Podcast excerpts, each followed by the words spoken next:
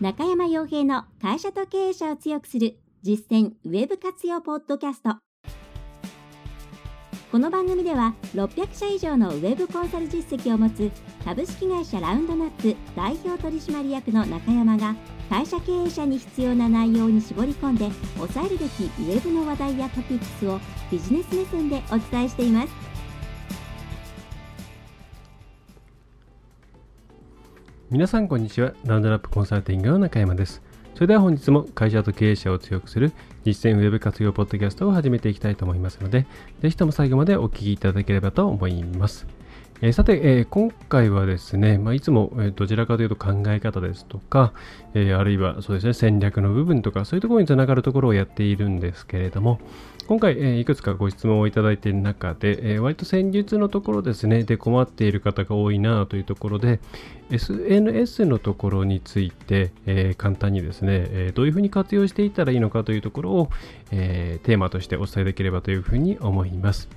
で SNS もですね、まあ、ソーシャルメディア、えー、ソーシャルネットワークですけれども、まあ、どういうふうに使うか、まあ、かなり身近になってきていますので、また皆さんが使っているものですので、あ、これをうまく自分たちのホームページとか、えー、それから何ですかね、まあえー、チラシとかも含めて組み込んでいくといいんじゃないかなというふうなイメージをお持ちの方が多いですね。で、えー、ただそのためには一体どうしたらいいんだろうとか、どういうふうにしていけば指針は何なんだろうと、えー、どうしたら失敗するんだろう、どうしたら成功するんだろうといったような、えー、お悩みを持っている方が、うん、うちのお客様も含めて、え多いなというふうに思います。やっぱりですね、えー、まだ、まあ、そもそもソーシャル、ー SNS の活用に関してのノウハウって、まあ、かなりですね、偏っていたんですね。その一部の大企業が行っていたさまざまな施策みたいなことが最初にドバーッと拡散されて、で、まあ、要するに、まあ、バズるコンテンツ、ユニークなものをですね、しっかりお金をかけて作んなきゃいけないよみたいなですね、ところから入って、で、その上で、まあ、やっぱりバズってですね、拡散して、そういうすることによって認知度が上がってといったような話が、うん、一番最初に来て、いました。ただ、えー、その後にですね、それやっぱり大企業じゃないとできないよねとか、人物金じゃないがないとできないよねっていう後で、まあ、本当はそこでこう中小企業とか小規模事業者の方々がこう真似をできるような事例とかがたくさん出てきて、まあ、それをうまく活用できるような流れになっていけばよかったと思うんですけども、残念ながらですね、そのあたりがこうスポットを抜け落ちてしまって、それ業界的にですね、やっぱりある程度の規模感があるような企業さんを相手にしないと、まあ、ペイしなかったといいますか、売り上げがなかなか作れなかったというところもあるんじゃないかなと、まあ、邪推しています。で、えー、そういった中で、まあ、とはいえ、じゃあ中小企業とか小規模事業者の方々が SNS を活用できないかというと、全くそんなことはないです。やっぱりやらないと非常にもったいない状態だっていうことは事実なんですね。で、いろんなところでもう Facebook 疲れとかですね、なんか Twitter 疲れとか言われていますけれども、まあ、それは逆手にとればですね、えー、その、え、媒体、媒体というか場ですね、場というものを好きで使っている人がきちんと残っているという状況ですので、ねえー、そこに対して適切な形でさまざまなマーケティングの手段を講じるというのは、うん、非常に効果があります。そして実際にうちもお客さんにご提案することもありますし、実施してもらって成果が出るというのも事実です。で、えー、今回はですね、えー、じゃあそういうふうにうまく SNS を使っていくためにはどうしたらいいかっていうところを、これあの個別にですね、いろいろなこうテクニック論というものを、えー、話していっても、まあ、その、例えば Facebook ですとか Twitter の仕様が変わってしまえば、全部意味がなくなってしまったりしますので、え、まずですね、その、そもそもの考え方っていうところですね、えー、というものを今回、えー、お伝えできればと思います。まずはいろいろな世の中の、まあ、検索すればですね、出てくるノウハウというものを実践する前に、今回の内容というものを一旦押さえて、その上で、えー、自分たちは一体どの巷の情報を使ってそれをまず真似しながら進めていくのかな、えー、いけばいいのかなとか、まあ、あるいは、えー、そうではなくて自分たちでこう一からあえて構築していってノウハウを貯めていこうとか、えー、そういうふうにですね、考えて、もらえれば嬉しいなと思います。で、えー、まあ、一番最初にじゃあ SNS を活用するどうしたらいいんだろうっていうところなんですけどもこれはですね一つお勧めするのはやっぱりですね、えー、普通に例えば Facebook ページを作って自分の Facebook アカウントで情報をこう発信していってでその中でうんぬんっていうのは時間がかかりますそして、えー、まあ、一見費用がかからないように見えるんですけれどもそれに対して自分が費やしている時間というものを考えると人件費あるいは自分が行えなかったことによるさまざまな機会損失というものを考えると結構損が多い、まあ、手出しが多いわけではないんですがトータルで見てみると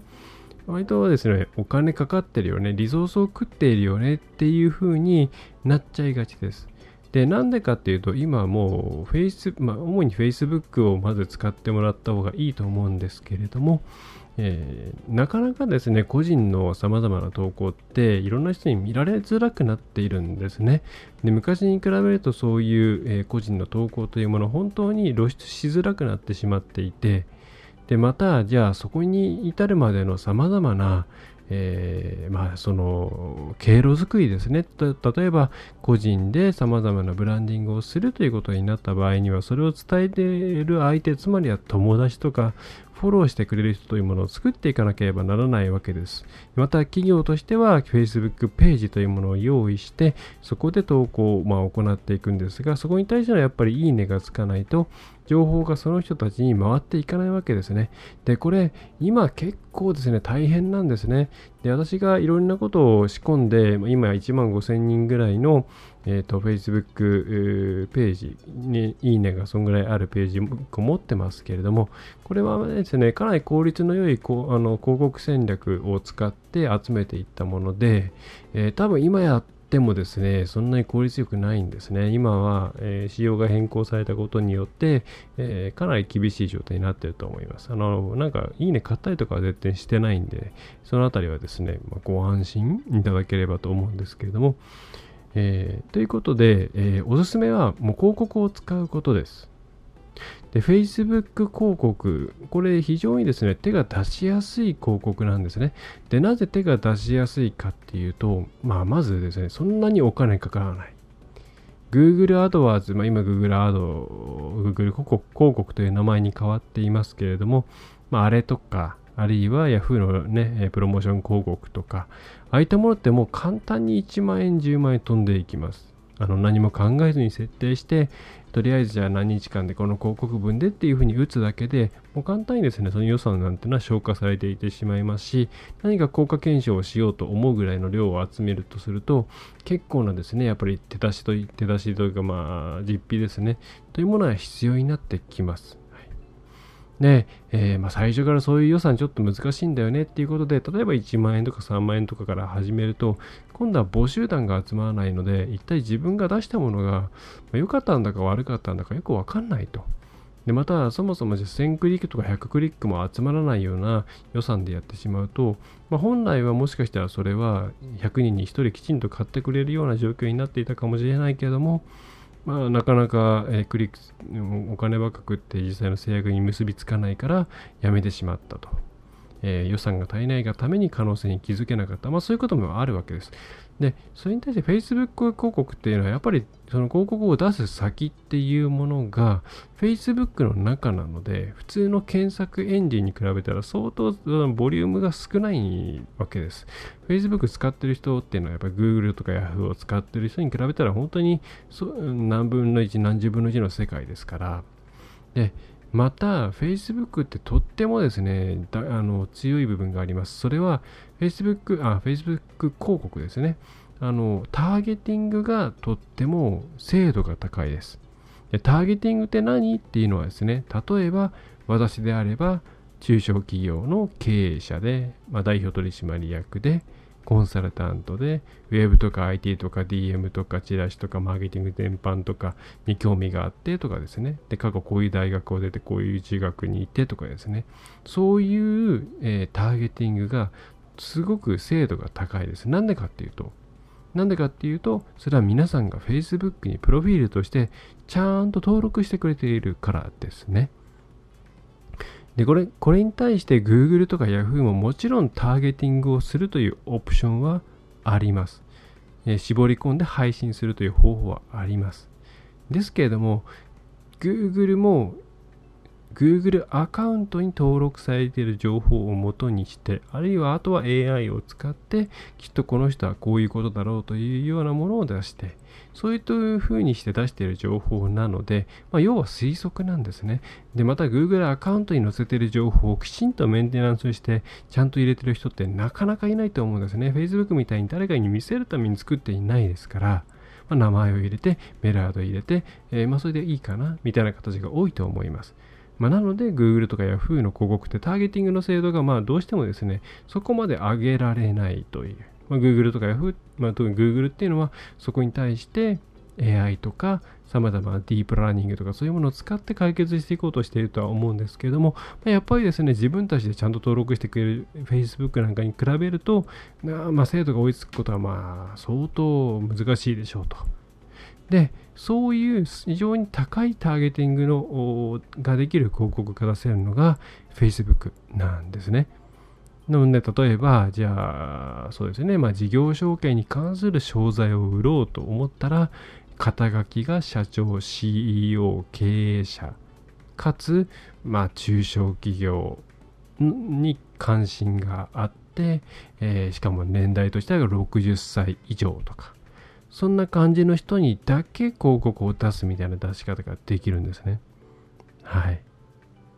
で、それから、えー、まあ、違う使い方もあります。自分が管理している Facebook ページにいいねをしている人だけとか、つまりそこのユーザーを活発にするために出す広告ですね。で、それ以外に、じゃあその周辺を狙っていくために、そのユーザー、いいねしてるユーザーの友達、そういうやり方もできますし、また趣味関心として、例えばゴルフに関心がある人、まあ、関心なんで、あの、関心の情報を入れていればね、えー、それがマッチするわけなんですけれども、えー、そういうふうに非常に絞り込んで広告を出すことができるというのが Facebook 広告の強みです。で、それはどういうこと、えー、どういうメリットにつながるかというと、非常にまあ無駄がない配信ができるっていうことです。反響というのはまた違う話ですけども、配信する際に自分たちがターゲットとしたいなと思っているような人たちに対して広告を出しやすいんですね。もちろん、あの、限界はありますけども、少なくとも Google とか Yahoo に比べれば精度は高いわけです。ということは、広告費が、まあ、そんなになくても結構安定して広告を出し続けることができるっていうまあ、そういうですね、あのむしろ中小企業、零細、まあ、零細小規模事業者の方々にとって手を出しやすい、使いやすい、まあ、ちょっと設定にいろいろ癖があるので、そのあたりは、うんまあ、サポートを受けるか、きちんと書籍などで前知識入れておいて実験をしておくとか、ということは必要なんですけれども、まあ、使わないではないんじゃないかなというのが正直なところですね。特に地域証券だったりすれば、その地域縛りもできますから。ね、えー、そういう何かこう、いいことずくめっぽい Facebook 広告ではあるんですが、まあ、ちょっと Twitter 広告は今回除きます。かなり毛色が違うのと、あの、難しいです。はい。特に反響広告系を狙っている人は、予算が結構ないと反響出ないので、今あ、あんまりやらない方がいいと思います。Facebook 広告は結構いけます。はい。で、とはいえ考えなくてはならないこと、えー、ととしては皆さんは取り組む前に、えー、これを必ず行ってください。それはまずは Facebook をじゃあそもそもちゃんと使っていますかと。結構これが多いですね。はい。あの Facebook、あパソコンから見てるよみたいな人もいると思うんですけれども、実際ほとんどの方はアプリ経由で見ています。でアプリで見るとパソコンとは全然まあ見た目が違うわけです。出るものも違います。で、その画面で、えー、もし見たことがない、あるいはそもそも、まあ、登録はしたけれども全然使ってないんだよねっていう方は、まず使ってください。まず使わないでわかることなんて全然ないです。はい、っていうことで、今、えー、まず第一歩は使ってない人は使う。これにつきます。もうホームページで物を売りたいっていう人がいれば、えー、その人にまずお願いするのは、まあ、こいちでいつもお願いしてますけど、どっかでまずホームページから物を買うっていう体験を繰り返してくださいっていうことですね。そうすると見えてくるものがたくさんありますと。で、そうやってまず SNS 体験してください。そして、広告って絶対今いっぱい出てくるんですね。で、昔に比べると相当広告は出るようになってます。で、それはただですね、結構もう皆さん広告受け入れちゃってますね。なので、やり、全然やれます。はい。昔よくあの Facebook 国家広告入り出した時に、そんなの入ってくるの嫌だと。もっとオーガニック、まあ、普通の人が投稿したものを見たいんだという声がたくさん上がったんですけども、まあ、蓋開けてみればですね、自分に関係あると思ったら普通にクリックしてもらえるんですね。なんかやっぱり広告というものに対して作為的だとか、なんか騙してるだとか、そういうイメージを持ってる方が過剰に反応しているケースが多かったんですけども、まあ、実際、蓋を開けてみたらですね、自分にとって役に立つんだったら別に広告だろうがそうじゃなかろうが関係ないよっていう方がほとんどですね。はい。ということで、えー、非常にまあ広告が出すこと自体は全然問題ないと。ただ、やっぱり Facebook っていう場ですね。そこに、えー、きちんと入っていかないと受け入れられないです。従来、まあ、昔からよく言われた SNS ってまあバズりましょうみたいなですね、やつっていうのは、いかにその場から目立つかっていうところを注に重要視してました。ね。他とは違う。すごい面白い。これなんかすごそうだな。登録してみようみたいな感じですね。で、今はこれ全然通じないです。相当尖ってないと通じないです。まあなんでかというと、まあみんな飽きたんだと思います。で、今はいかにその人の欲しいものあるいは実は欲しいであろうものとかそういうものに対してゆっくりとですね優しくアプローチしてくれるような広告が反響を得やすいです。例えばそうですねあのー、例えばの前にですねその際にやっぱりですねすごく絞り込まないといけないっていうことを覚えておいてください。えー、Facebook で自分に関係のないものって全然見られない。ですし、皆さんも見ないと思うんですね。自分に関係のあるものだったら反応しますよって感じなんですね。なので、ターゲティング精度非常に高いです。ターゲティングできます。もう社長さん向けに作りますって言ったときに、じゃあ社長も、じゃあ年代別に、あと性別で、やっぱり使う言葉とか求めてるもの違うよねって言ったら、全部違うクリエイティブとか出していった方がいいです。やっぱりもう本当に自分に関係ないと思われたらもう他の投稿を見ちゃうんで、とにかく目立つというより馴染む。自分にとって、あ、これ面白そうだなっていうふうにお客さんが思ってもらえるような、そういう広告を出していくことが必要なんだって考えてください。で、そうすると自然と売り物、その広告の中でオファーとして出すものっていうものも結構ですね、そんなにゴリゴリのものではなくて、まずちょっと興味ありませんか的なところですね。ゆるいフロントエンド商品、あるいは無料商材から入っていくことになるのが一般的です。あるいはホームページ上の情報ですね。はい、っていうふうに、えー、まずですね、えー、広告をうんぬんテクニックをどうするっていう話の前に、まず SNS を活用しようということで考えるなら、一体まあ、例えばその Facebook だったら、それはどういう場なのか、どういう、えー、気持ちで皆さん見ているのか、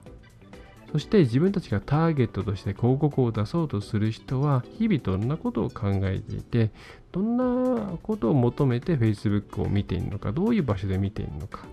そういうことを考えた上で、じゃあ、こういう形のクリエイティブを出して、まずは興味を持ってもらうとか始めよう。あるいはこの人と安い商品をちょっと買ってもらって、その後は、えー、フォローアップ、舞台の方に任せていこうとか。あるいはもういっそのことですね。この、こういう長いなら、まずこういうふうに持ってて、そして最終的にはこの場で何万円の商品売っちゃうぞ。どれでもいいです。いいですけども、出発点としては Facebook の場というものをきちんと理解した上で、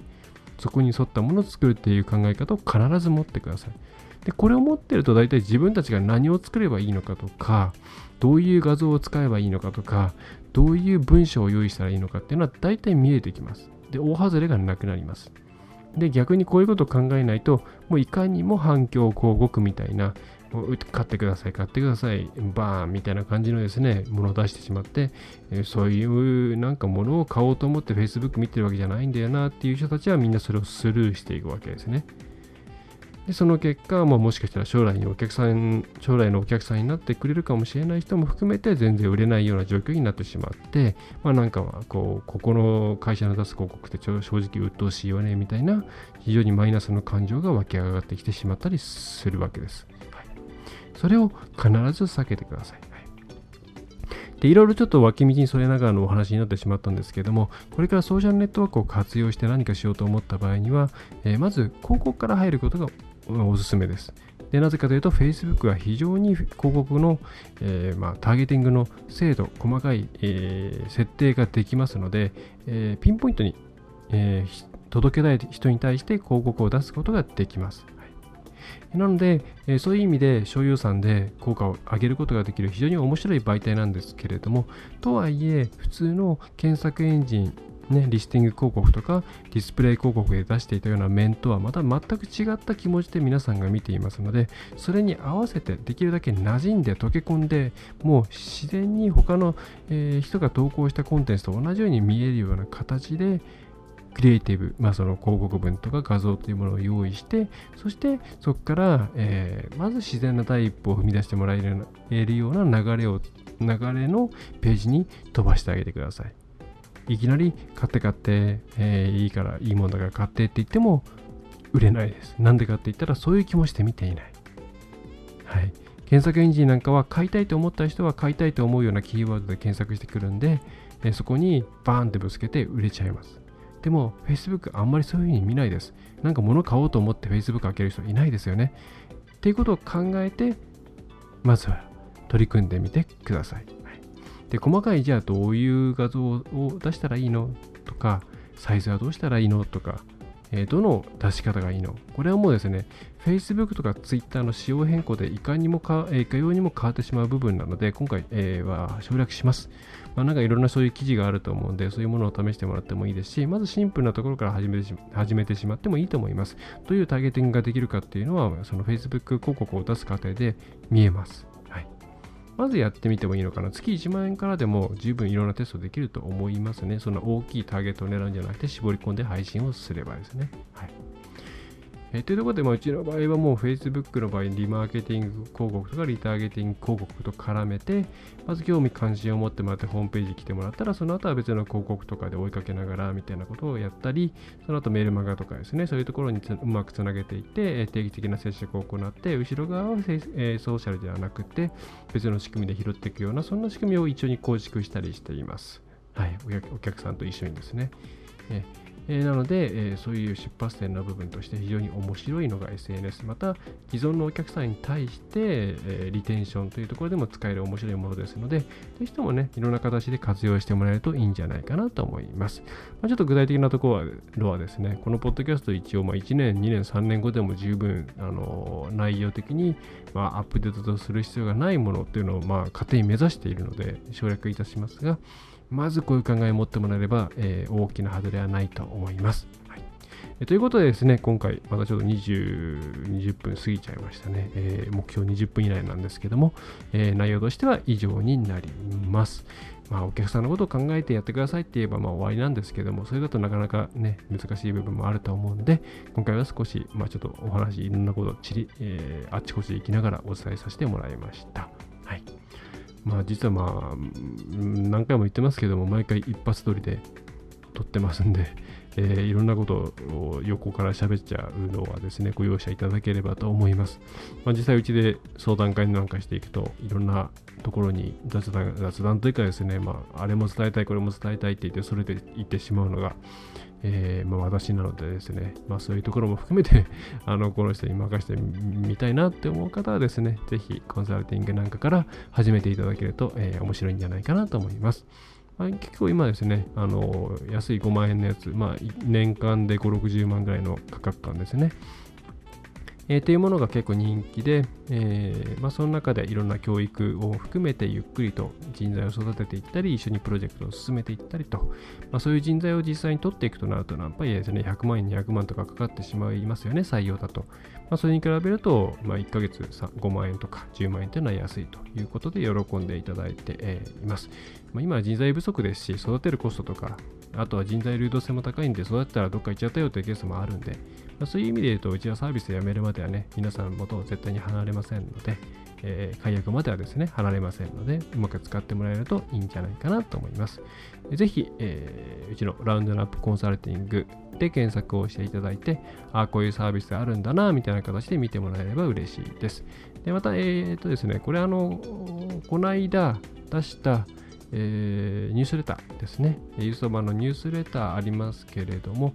そちらに、えー、やっとですね、私、パンフレットを作って、えー、パンフレット入れました。観音開きのものですね。まあ、また今回も自分で作って、えー、入れましたんで、あこういう感じのもう作るんだなというふうに見てもらえると嬉しいです。もうチラシとかお客さんのね、会社内とか割と普通に添削しちゃったりして、います。あのウェブとオンラインとオフラインの一貫性を取ることってものすごく重要なので、一応将来的にはそこをプラスですね、電話対応とかメールの対応とか含めて、なんかトータルでアドバイスできるような体制を整えてい、きたいななんていうのが、まあ、実は今、目標としているところですね。はい。まあ、それはちょっとすみません、雑談なんかになってしまいましたが、まあ、今回 SNS の話ということで、えー、新しく取り取り組んでみたいという方はですね、えー、ぜひこんな感じでやってもらえればいいんじゃないかなというふうに思います。はいえー、それでは、えー、今回のポッドキャストは以上になります。最後までお聴きいただきましてありがとうございました。ラウンドナップウェブコンサルティングの中山がお送りいたしました。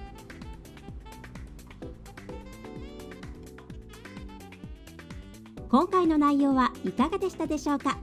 ぜひご質問やご感想をラウンドナップコンサルティングのポッドキャスト質問フォームからお寄せください。お待ちしております。またホームページにてたくさんの情報を配信していますのでぜひブログメールマガジン郵送ニュースレターや各種資料 PDF もご覧ください。この世からウェブを活用できない会社をゼロにするを理念とする株式会社ラウンドナップがお送りいたしました。